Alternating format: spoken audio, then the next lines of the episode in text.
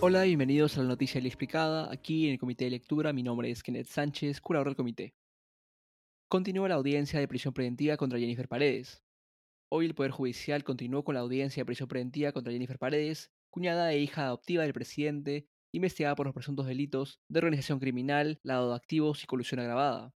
La audiencia contra Paredes inició este domingo y continuó hoy, ya que fue reprogramada debido a que la defensa de la cuñada del presidente alegó que necesitarían más tiempo para analizar los nuevos documentos presentados por la Fiscalía. Como hemos señalado en anteriores ediciones de este boletín, el caso de presunta corrupción que involucra al círculo familiar más íntimo del presidente Pedro Castillo gira en torno a un presunto esquema para hacerse con licitaciones públicas desde el Ministerio de Vivienda. Según la tesis de la Fiscalía, los empresarios Hugo, Yang y Espino crearon empresas constructoras fachadas para hacerse con licitaciones públicas, las mismas que eran direccionadas por el entonces ministro de Vivienda, General Alvarado, y el alcalde de Anguía, en Cajamarca, José Nenil Medina, hombre cercano al presidente Castillo. Lilia Paredes, primera dama, y Jennifer Paredes habrían sido el contacto entre los Espino y el Ministerio de Vivienda. ¿Qué pasó en la audiencia de hoy? El Ministerio Público hoy sustentó el pedido de 36 meses de prisión preventiva contra Jennifer Paredes y señaló que, según su tesis, Paredes sería la lobista principal dentro de la presunta organización criminal liderada por el presidente Castillo. Según la Fiscalía, Paredes sería, abro comillas, la encargada de contactar y coordinar con diferentes alcaldes a fin de vender proyectos, asegurando que tendría el éxito la ejecución y el financiamiento bajo la coordinación permanente de Lilia Paredes, cierro.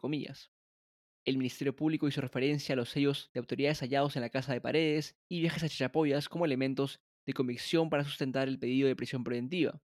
También señaló que si Paredes enfrenta el proceso en libertad podrá usar, abro comillas, del poder con el que cuenta esta organización criminal, cierro comillas, para obstaculizar los medios probatorios. Además, el fiscal Jorge García Juárez estimó que Paredes podría recibir una pena mínima de 23 años en caso sea hallada culpable. ¿Qué respondió la defensa de Paredes? La defensa rechazó los tres delitos imputados contra la cuñada del presidente. Su abogado señaló que no hay elementos que produzcan un nivel de sospecha fuerte como para dictar presión preventiva y que, abro comillas, hay medidas menos gravosas, cierro comillas, que se podrían emplear. ¿Qué va a pasar ahora? Pues la audiencia que comenzó hoy a las 9 de la mañana fue suspendida y fue reprogramada para mañana de 9 a.m. a 5 p.m. Algo más que debería saber, mañana el Poder Judicial también evaluará el pedido de prisión preventiva contra otro involucrado en este caso de corrupción, el alcalde del distrito de Anguía, José Nenil Medina.